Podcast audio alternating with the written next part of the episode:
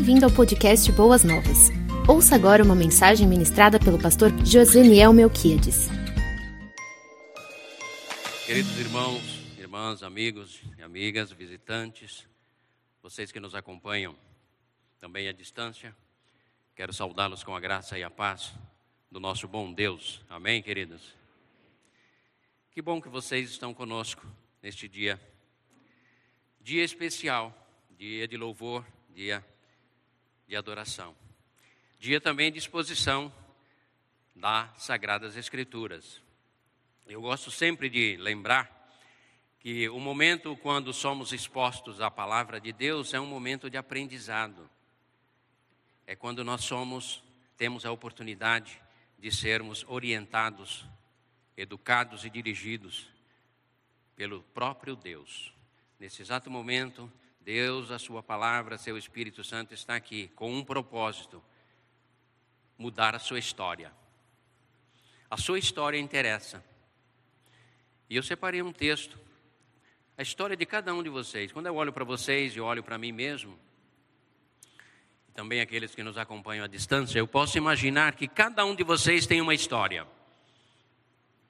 Uma origem, um lugar onde nasceu, um bairro onde cresceu, a cidade onde morou, o que fez, o que deixou de fazer.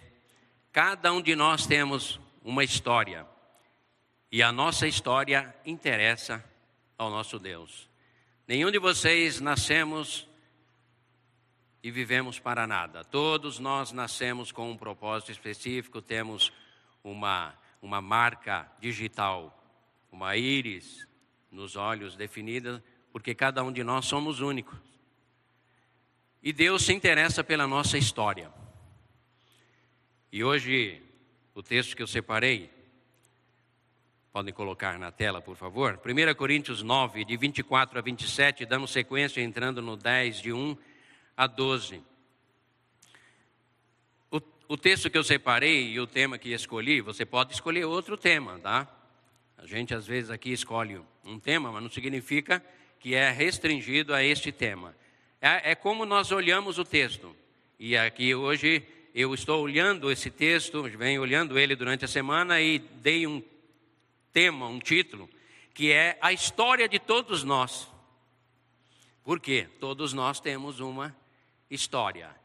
E o Deus eterno se interessa pela nossa história. E Ele quer ajudar-nos a construirmos e escrevermos uma linda história. E aí ele vai trabalhar conosco, usando o apóstolo Paulo, dando a ele sabedoria, iluminação e inspiração do Espírito Santo, para uh, ele, Paulo, ajudar a igreja de Corinto e também a nós hoje, igreja do século 21, a escrevermos e construirmos uma linda história e deixarmos a nossa marca sobre a terra. Vamos ler? Eu vou ler o texto, vocês podem acompanhar, por gentileza. Ah, 1 Coríntios 9, começando no 24. Vocês, diz o apóstolo Paulo aos Coríntios, tá? Vocês não sabem que de todos os que correm no estádio, apenas um ganha o prêmio? É uma pergunta. Corram de tal modo que alcancem o prêmio. Todos os que competem nos jogos, os jogos, se submetem a um treinamento rigoroso para obter uma coroa que logo perece. Mas nós o fazemos para ganhar uma coroa que dura para sempre. Sendo assim, Paulo é muito didático na sua fala, né?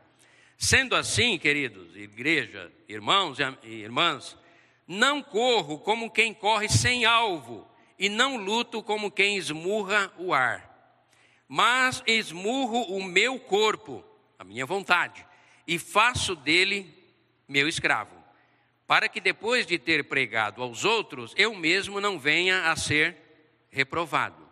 Estamos diante de uma proposta, proposta de carreira uma história, como escrever uma história, carreira de vida, né? projeto de vida. Agora ele vai usar um parâmetro histórico para nos dar diretrizes, ou seja, nos orientar. em como nós podemos ser bem-sucedidos nessa carreira de construir e escrever uma linda, uma linda história. Porque não quero, irmãos, que vocês ignorem o fato de que todos os nossos antepassados estiveram sob a nuvem e todos passaram pelo mar. Em Moisés, todos eles foram batizados na nuvem e no mar. Todos comeram do mesmo alimento espiritual e beberam da mesma bebida espiritual, pois bebiam da rocha espiritual que os acompanhava, e essa rocha era quem? O meu Cristo, o teu Cristo. Já lá no passado, lá no Antigo, no Antigo Testamento. Contudo, aí vem a nossa a nossa atenção. Eu chamo a atenção de vocês para, para esse versículo. Contudo, apesar de Deus não se agradou da maioria deles. Vou repetir, versículo 5. Contudo, Deus não se agradou da maioria deles, por isso os seus corpos ficaram espalhados no deserto. Uma história feia, que não deve se repetir, se repetir na minha e na sua vida, por isso ela está aqui. Versículo 6. Igreja, eu agora parafraseando, igreja, irmãos e irmãs, todos vocês que nos acompanham, essas coisas ocorreram como exemplos para quem? Para quem, queridos? Para nós, os Corinto, lá, os crentes de Corinto, e para nós hoje. Aí começa uma lista de coisas é, a, a ser evitadas. Para que não cobicemos coisas más como eles fizeram não sejamos idólatras como alguns deles foram, conforme está escrito. O povo se assentou para comer e beber e levantou-se para se entregar à diversão, à farra. Olha o que a Bíblia chama de idolatria. Você acha que a idolatria é só imagem, se prostrar diante de uma imagem? Você pode ser um ídolo e a sua vida pode ser uma verdadeira idolatria, prática idólatra. Comer, beber, farrear e descer à sepultura. Vida, história sem propósito, história feia, história que não condiz com a proposta de Deus. Versículo 8: Não pratiquemos imoralidade, como algum deles, alguns deles fizeram, e num só dia morreram 23 mil. Não devemos pôr o Senhor à prova, como alguns deles fizeram e foram mortos por serpentes e não se queixem. Murmuração, como alguns deles se queixaram e foram mortos pelo anjo destruidor. Estas coisas aconteceram a eles como exemplos e foram escritas como advertência para para nós, sobre quem tem chegado o fim dos tempos. Assim, aquele que julga estar firme, cuide-se para que não caia. Parece um texto duro, difícil, né? Porque nós geralmente gostamos de textos que nos arremetem às promessas. Quero trazer à memória todas as promessas, porque elas renovam a nossa esperança. Mas se a tua história, a minha história, a história de cada um de nós, a história de fé de cada um de nós não corresponder com as propostas divinas, queridos, todas essas sequelas, todos esses efeitos colaterais, eles acompanharão a minha e a sua a sua história. Romanos capítulo 15, versículo 4, é um texto correlato para fortalecer essa ideia. Romanos capítulo 15, versículo 4, nos diz assim: Pois tudo o que foi escrito no passado foi escrito para nos ensinar, de forma que por meio da perseverança e do bom ânimo procedentes das Escrituras mantenhamos a nossa esperança.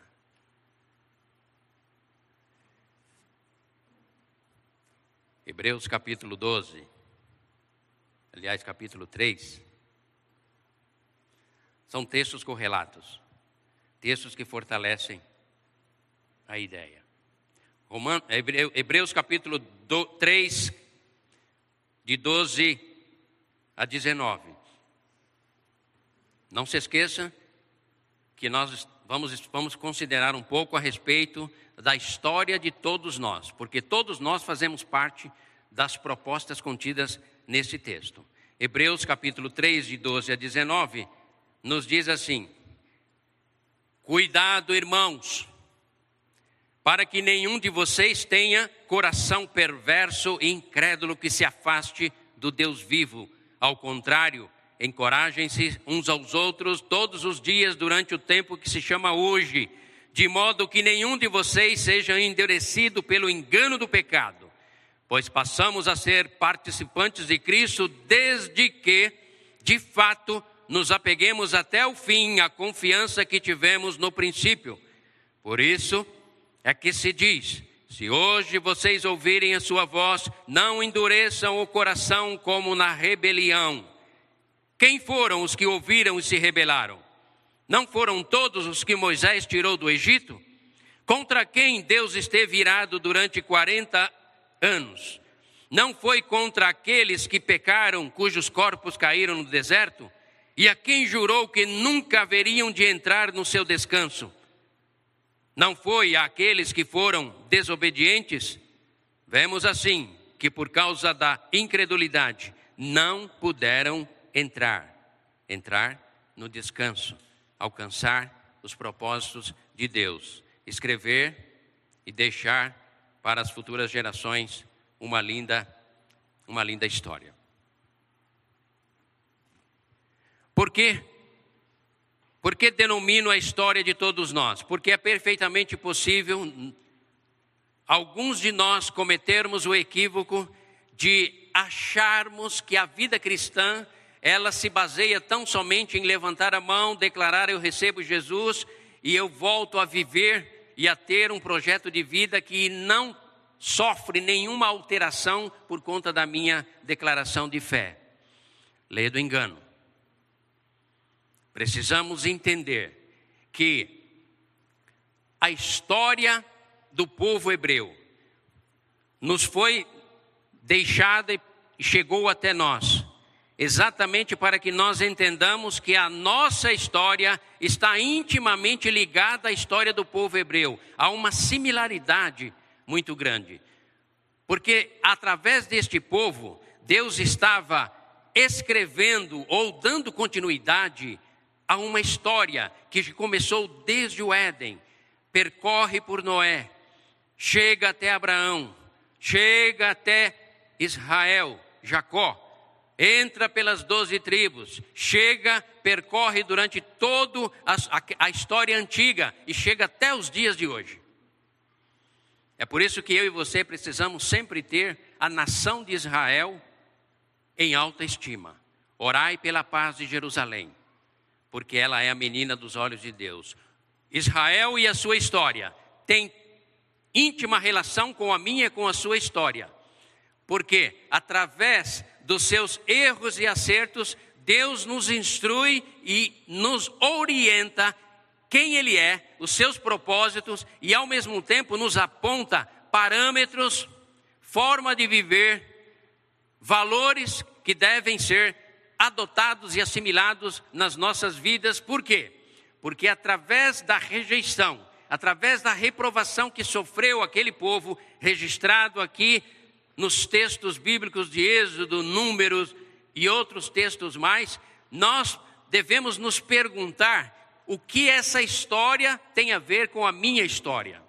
E é exatamente isso que o apóstolo Paulo vai nos mostrar no texto de 1 Coríntios ele faz uma proposta, dizendo: olha, Paulo, o apóstolo Paulo, eu, eu imagino ele como um desportista, era, era alguém que gostava é, é, de atividades mesmo que exigiam adrenalina, porque ele observava o soldado, o treinamento, ele observava os corredores nas corridas olímpicas e mesmo nos jogos gregos que tinham a cada dois anos, e dois anos, e ele ficava observando que aqueles homens tinham um propósito, alcançar o louro da vitória, que era de folhas que pereciam. Mas o empenho e a dedicação daqueles atletas chamavam a atenção de Paulo. E ele olhando aquele treinamento, porque haviam regras, haviam prescrições, haviam disciplinas que deveriam ser adotadas pelos atletas para que eles tivessem, quem sabe, a oportunidade de chegar no topo e serem galardoados, serem coroados. Paulo olha para aquele treinamento e diz: Corinto, irmãos, é exatamente isso que nós precisamos fazer. Para construirmos e escrevermos a nossa história de maneira vencedora, triunfante, nós temos que prestar atenção nas disciplinas que nos são orientadas, não são impostas. Porque a salvação é pela graça.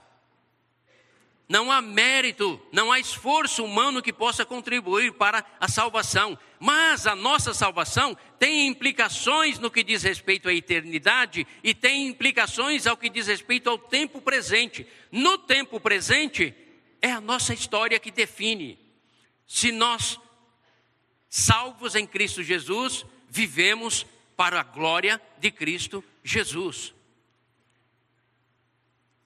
O que Deus repreendeu e reprovou na vida do povo hebreu durante toda a sua trajetória, Deus vem até nós para dizer: a sua história tem a ver com a história daquele povo. A sua peregrinação na vida cristã tem correlação com a peregrinação daquele povo no deserto. Sabe por que eles padeceram? Porque eram murmuradores. Tire a murmuração do teu coração. Escreva a tua história de maneira abençoadora. Eles colocavam Deus à prova. Se tu és Deus, por que não fazes isso? Não.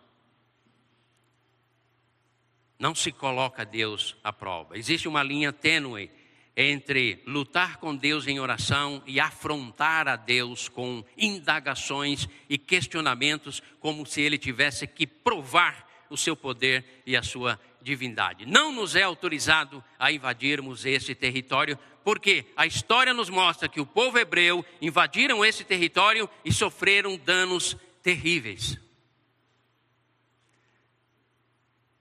Eu fiz uma anotação aqui e eu passo para vocês. Quando Deus tirou o povo hebreu do Egito, ele estava dando prosseguimento a uma história construída por ele mesmo, tendo como objetivo central a revelação dele próprio, da sua identidade, do seu poder, da sua glória, da sua majestade, da sua santidade, da sua unicidade. Esse objetivo ele foi alcançado através da história desse povo, o povo de Israel. Essa história chegou até nós, cristãos, com todos os acertos e erros dos personagens que a compõem, sejam eles reis, nobres, príncipes ou pessoas comuns. As histórias dessas pessoas é a história de todos nós. A maneira com que Deus tratou aquele povo é a maneira com que Deus nos trata em Cristo Jesus. Eu sei que alguns de nós, quando vemos as imagens ou as cenas descritas e narradas e filmadas a respeito da rebeldia daquele povo, nós dizemos assim: se eu estivesse lá, eu agiria diferente. Não, querido, você agiria da mesma forma ou talvez pior. Lá, eles tinham fogo, nuvem, coluna, fogo na montanha, maná descendo dos céus, codorniz eles tinham uma infinidade de feitos de Deus, mas eles não tinham algo que eu e você temos: Deus habitando neles, literalmente, como temos hoje o Espírito Santo de Deus. Isso aponta para nós e nos ensina que temos muito mais possibilidades de acertos do que erros. E por que erramos tanto? Por que abandonamos tanto a Deus? Por que o afrontamos tanto? Basta uma enfermidade bater a nossa porta. Por que colocamos Deus à prova, achando que Ele, para ratificar a sua divindade e a sua glória, deve nos atender? E assim afrontamos o Deus Todo-Poderoso, que é soberano e eterno, e não admite que o barro, o pó, se coloque diante dele como algo de valor, porque o valor que nós temos foi nos dado por Ele, pela dignidade que há em Cristo Jesus. Hoje temos muito mais possibilidades de escrevermos uma linda história, porque temos o autor da história habitando em nós, mas nós desconhecemos isso. E não conseguimos evoluir, progredir e tornar a nossa história uma história de inspiração. Uma geração passa a inspiração através de uma linda história para outra geração, como aprendemos. E quando uma geração não escreve a sua história atento, atentos à maneira com que Deus nos propõe que ela seja escrita, prejudica a próxima geração. Porque uma geração depois de Moisés fez grandes coisas através de Josué. Outra geração depois de Josué fez grandes coisas na conquista da terra, mas depois de Josué veio uma geração que não conhecia o Senhor, não o reverenciava, não o obedecia, não reconhecia a sua autoridade e a sua soberania. E aí a geração que não conhecia o Senhor deixou um legado, uma história, construiu uma história que nos é descrita no livro dos juízes, desastrosa. Amados irmãos, como irmãs, irmãos, como nós precisamos entender que a história desse povo tem uma relação muito íntima com a minha e com a sua história. E é preciso entendermos que Deus nos trouxe aqui nessa noite, por exemplo, ou pela manhã, ou tem nos trazido aqui, exatamente para entendermos que Deus está preocupado com a história do seu povo.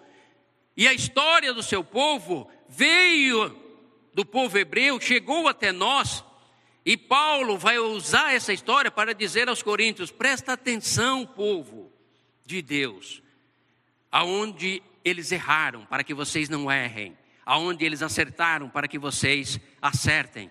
E assim, vocês construam e escrevam uma linda história. História de cada um de vocês. E vocês se tornarão um poema de Deus sobre a face da terra. E vocês vão influenciar as próximas gerações. Querida igreja, depois da pandemia e agora após esse período tão difícil que nós estamos vivendo, como serão as próximas gerações? Depende da sua história. Depende da sua história, depende da minha história, depende da história de cada um de vocês. Porque os nossos filhos e os nossos netos escreverão a sua história no patamar e no prisma, nas bases e nos fundamentos que eu e você estamos escrevendo a nossa história.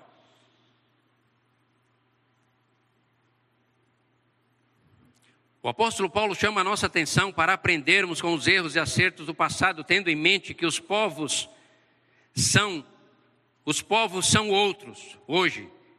As épocas são outras hoje, a cultura é outra hoje, tanto nos dias de Corinto como nos dias atuais. Porém, o Deus é o mesmo, ele não mudou, eu sou o mesmo ontem, hoje e eternamente. A mesma santidade que ele tinha lá no Monte Sinai, que ele tinha na pessoa de Cristo Jesus, que ele compartilhou com os apóstolos, as mesmas exigências, as mesmas diretrizes, os mesmos princípios estabelecidos por Deus chegou até nós, até os nossos dias. Não importa se somos frutos e resultados de uma civilização liberal. Não importa se somos frutos ou resultados de uma geração pós evolução das ciências, do conhecimento. As propostas de Deus são a mesma. E as exigências dele nos são passadas como uma forma de alcançarmos uma vida com qualidade e construirmos uma história bonita, saudável, abençoadora, uma história que deixa que deixa saudades. Deus é o mesmo. A sua proposta de único, unicidade, poder, glória, majestade, santidade, justiça e verdade permanecem as mesmas. Mas, pastor, nós estamos na era da graça. Não faça da graça de Deus o motivo de trazer desgraça para a sua vida. Porque a graça de Deus deve trazer-nos bênção, comprometimento, obediência, submissão e temor. Temor. E não libertinagem, atrevimento desobediência, autodeterminação, autossuficiência. Não, queridos. Não seja sábio aos teus próprios olhos, teme o Senhor, e Ele guardará os teus, os teus caminhos. Tendo essa percepção em mente,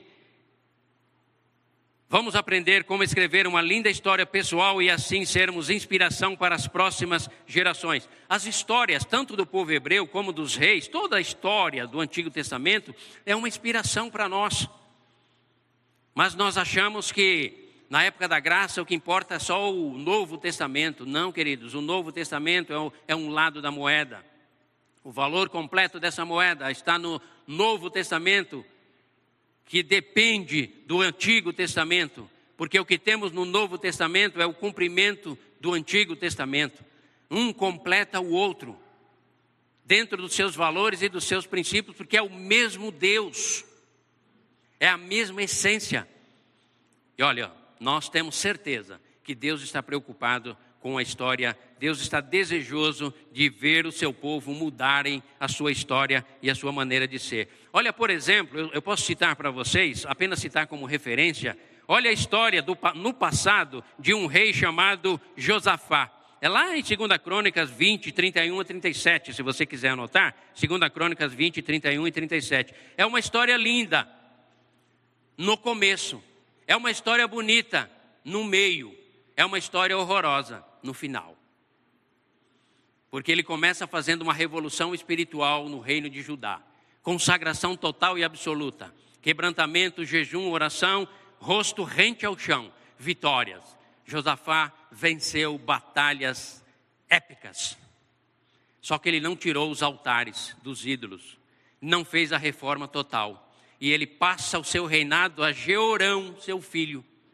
Josafá reinou 25 anos ao passar o seu reinado a Jeorão, o seu filho, ele reinou apenas oito anos. Por quê? Fez o que era mal aos olhos do Senhor. Lembra que estamos aprendendo deste púlpito a necessidade de se dominar territórios, porque é através do domínio de territórios que nós escrevemos a nossa história. Fincamos o nosso pé lá e escrevemos: Estou aqui, um filho uma filha do Deus Altíssimo. Foi o que não aconteceu com Jeosafá. Jeorão, seu filho, cometeu atrocidades terríveis. Sabe o que aconteceu, queridos?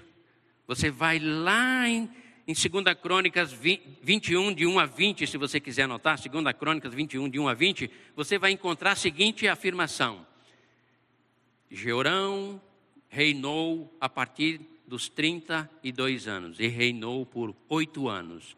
Morreu, morreu. E não deixou de si saudade alguma, e foi sepultado não nos túmulos dos seus ancestrais. Percebe, queridos? Você acha que eu e você podemos vacilar com um Deus assim? Não, ele não é brasileiro. Ele é o Deus de todos os povos, todas as línguas e de todas as nações e de todas as histórias, sejam da Ucrânia, Rússia, Israel, e de todos os continentes, e Ele é o Deus da minha e da sua história, e traz-nos nessa noite para desafiar-nos a mudarmos a nossa história nele, olhando para a história deles, os nossos queridos hebreus ou israelitas. Esses registros foram compõem as sagradas escrituras exatamente para que eu e você sejamos mais bem-sucedidos do que eles o foram. Não se pode estar é, fazendo contato ou obtendo conhecimento das Escrituras como mera liturgia ou uma mera formalidade religiosa. Não. O contato com as Escrituras é para que nós aprendamos a viver, acertar mais e errar menos, obedecermos mais e desobedecermos menos, para que assim a minha e a sua história seja passada às próximas gerações como uma história de inspiração e não como a história de Georão, que foi. Cadê Georão?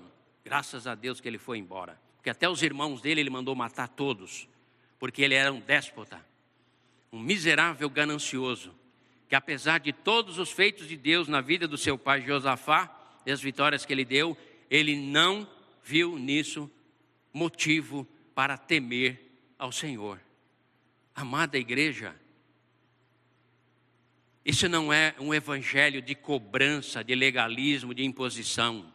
o que nós estamos trazendo a vocês, nessa tentativa de elucidar a importância da sua história, é exatamente para que você entre para a história, deixe a sua marca. Aqui nasceu, aqui viveu, aqui morreu nessa terra um homem, uma mulher, não perfeito nem perfeita, mas um homem que temia ao Senhor. Um homem que procurava viver para a glória do Deus Todo-Poderoso. Uma mulher que entendeu no seu coração que ela não pode viver para sua própria satisfação ou prazer. Porque quem vive para a satisfação ou para o prazer experimenta a insatisfação e o desprazer. Quem vive para a glória do Pai, assim como o povo do passado nos deixaram exemplos daqueles que glorificaram a Deus nas suas vidas, como foi o caso, como vimos aqui nesta noite, Daniel, Sadraque, Mesaque Abednego, homens que renunciaram a si próprios, porque diziam: Deus está acima de tudo, e a minha obediência e a minha fidelidade a, a, a Ele é o que eu quero que fique registrado nos anais da história do meu povo, para que lá na frente eu sirva de exemplo para outros escreverem de maneira linda e magnífica a sua própria história. É assim que Deus agiu no passado. É isso que o apóstolo Paulo, em 1 Coríntios 10, está nos chamando a atenção. Olha, irmãos, olha lá no passado. Vocês já sabem, nós temos que batalhar, correr, nos disciplinar, porque temos um alvo e uma coroa incorruptível que nós vamos ganhar. A semelhança desses que batalham e lutam no boxe, na corrida, na meia maratona, na maratona, para ganhar uma coroa de louro, nós temos uma grande jornada. Mas eu quero ensinar para vocês, prestem atenção para que vocês não reincidam, cometam os mesmos erros dos nossos irmãos no passado, porque o Deus é o mesmo. E a sua lei não muda. E a sua palavra não volta atrás. E tudo que ele deseja compartilhar conosco é do seu caráter, é da sua glória, é da sua santidade, para que eu e você passemos pela terra e deixemos saudades aonde nós passamos, aonde convivemos.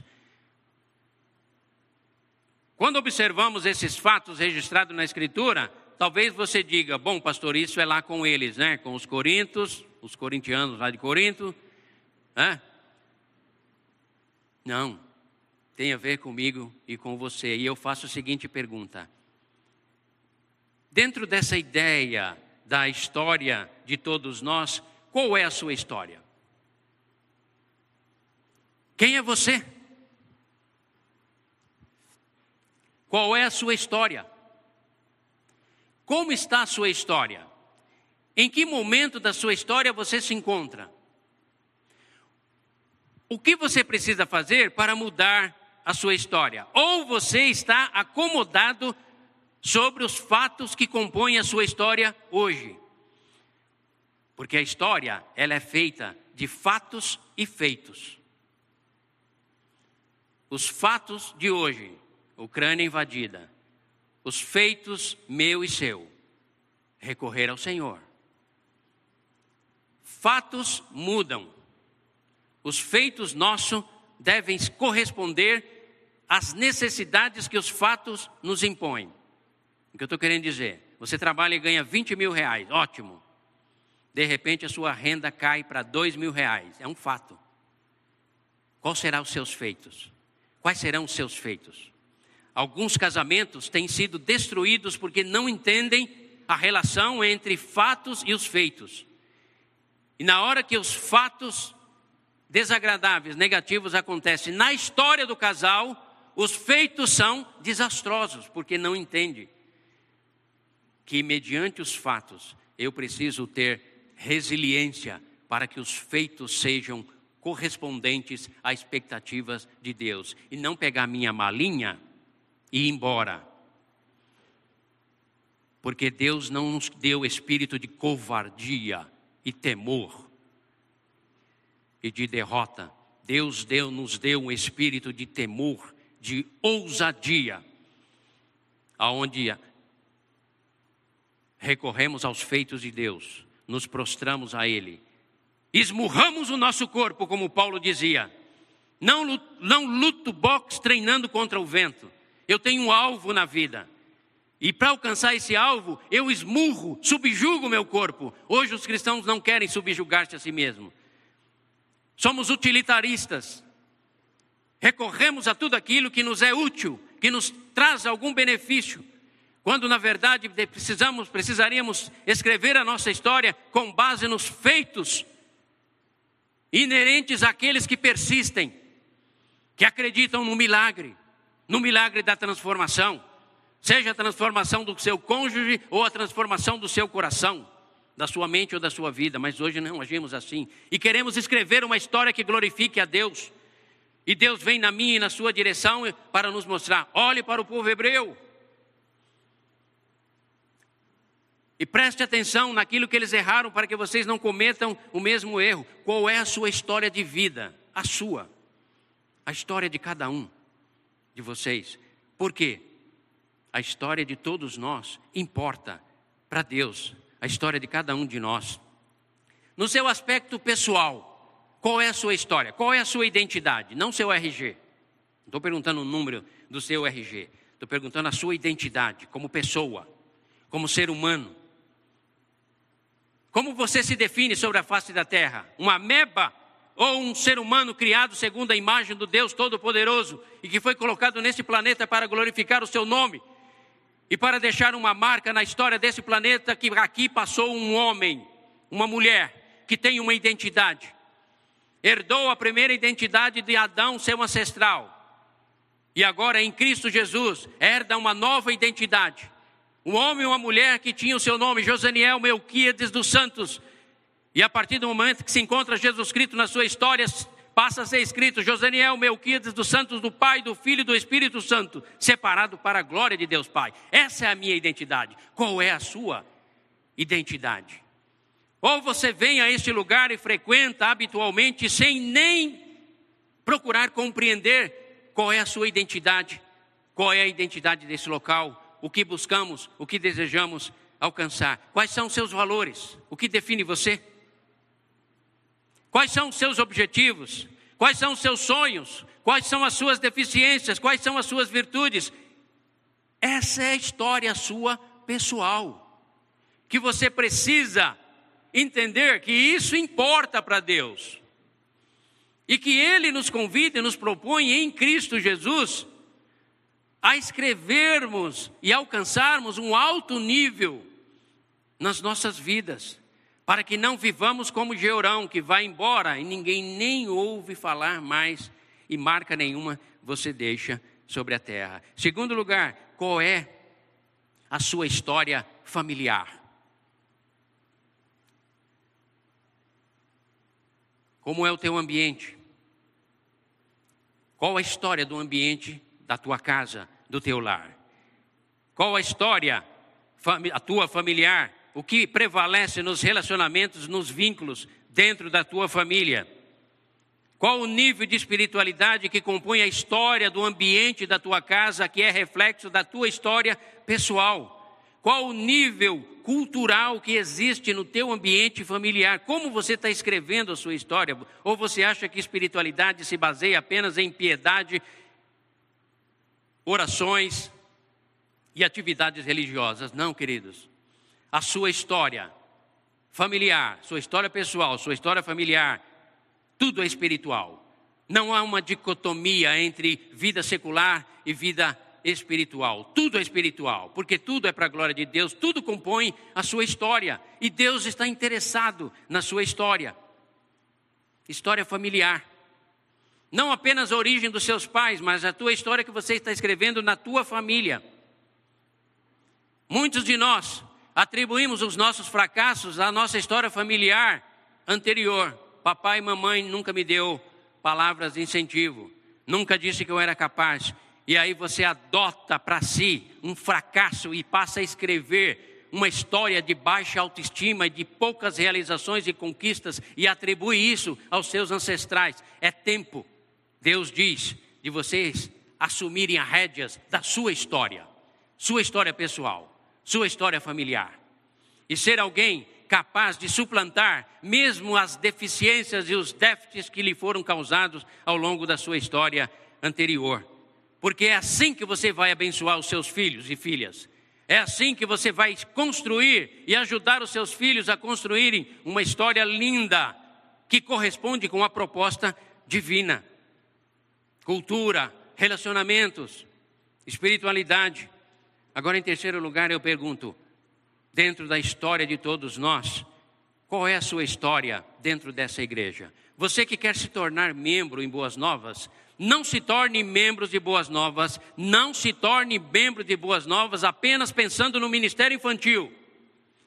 Não se torne membro de Boas Novas apenas pensando num lugar acolhedor, confortável, onde as crianças ficam e você fica aqui acomodado e tranquilo assistindo o culto. Não.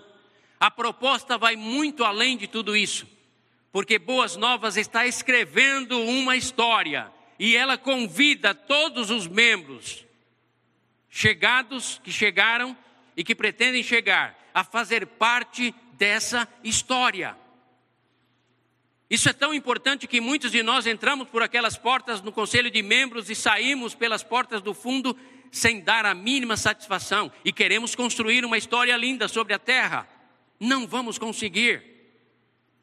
Porque a igreja de Jesus Cristo, ela vai, ela, ela precisa ser desenvolvida, uma instituição que desenvolve em você uma chama que traz a você uma identificação identificação com essa igreja, identificação com os propósitos dessa igreja, identificação com os projetos e planos dessa igreja, porque é assim que se constrói uma história. Quantos de vocês estão migrando de ministério em ministério, procurando encontrar o ministério que mais satisfaça os seus corações, as suas mentes e as suas ansiedades? E Deus está nos dizendo assim: meu filho, eu quero escrever, eu quero escrever na sua história a minha igreja e quero que a sua história faça parte da história da minha igreja. E para isso você precisa ter identificação, comprometimento, dedicação, zelo, participação, contribuição, abraçar a causa. Porque é assim que se constrói uma linda história dentro de uma igreja e dentro de uma comunidade. Mas hoje nós queremos construir as nossas histórias desigrejados, descomprometidos. Não é essa a proposta que o Deus eterno coloca para nós. Lá na frente você vai querer que os teus filhos amem a igreja e eles não vão amar. Lá na frente você vão, vocês vão querer que as suas filhas tenham a moral, a ética e a conduta que o reino de Deus estabelece e eles não vão conseguir, porque não tem história, não tem legado, não tem passado. Qual a sua história de vida dentro desta igreja? Torne-se membro da Igreja Batista Boas Novas e venha sonhar conosco, porque eu estou aqui há 22 anos e o que me manteve aqui durante todo esse tempo, quatro anos, cinco anos no ministério, mas 22 anos já, eu já estou aqui, é quando eu cheguei a essa igreja, eu vi que ela tinha um sonho. E aí eu dizia assim: há um sonho chamado Igreja Batista Boas Novas eu vou sonhar com eles. Vou plantar raízes ali, vou acabar de criar os meus filhos para que eles possam abençoar o mundo. Para que um dia, onde eu descer à sepultura, não por virtude pessoal, mas para a glória de Deus, alguém diga: passou um homem aqui que teve a coragem de sonhar conosco. Passou um homem aqui que amava louvar ao Senhor. Passou um homem aqui que deixou o seu nome escrito nos anais da história dessa, dessa igreja. Oh, povo de Deus. É para esses níveis de relacionamento que o Deus eterno nos convida. Porque enquanto estivermos na superfície, como aprendemos pela manhã, as bênçãos não virão. Mas quando mergulharmos no centro da vontade de Deus e escrevermos e definirmos a nossa história pessoal, conversando conosco mesmo diante do espelho, nos perguntando quem nós somos, nossos valores, sonhos, a nossa história familiar, a nossa história como igreja. Partindo daí, eu diria em quarto lugar, qual a sua história de vida com o seu Deus? Você ama a Deus? Ou você decorou o texto que diz: Amarás, pois, ao Senhor teu Deus de todo o teu coração, de toda a tua força, de toda a tua alma, de todo o teu entendimento. Você decorou isso? Desceu para o íntimo da tua alma? Penetrou as tuas entranhas, as tuas emoções, o teu psique? Abalou as tuas estruturas interior a ponto de transformar a sua vida?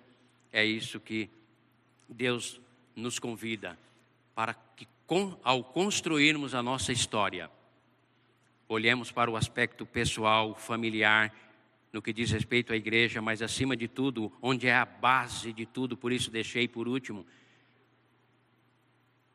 quais os níveis de relacionamento, de convivência que você tem com o Deus Pai. Deus, ao olhar do céu, hoje, Ele pode dizer para você: está ali o meu amigo, está ali a minha amiga, está ali um homem segundo o meu coração está ali uma mulher que me ama de verdade. A nossa história interessa a Deus. A história de cada um de nós passa pelo crivo e pelo reflexo e pela influência da história do povo hebreu.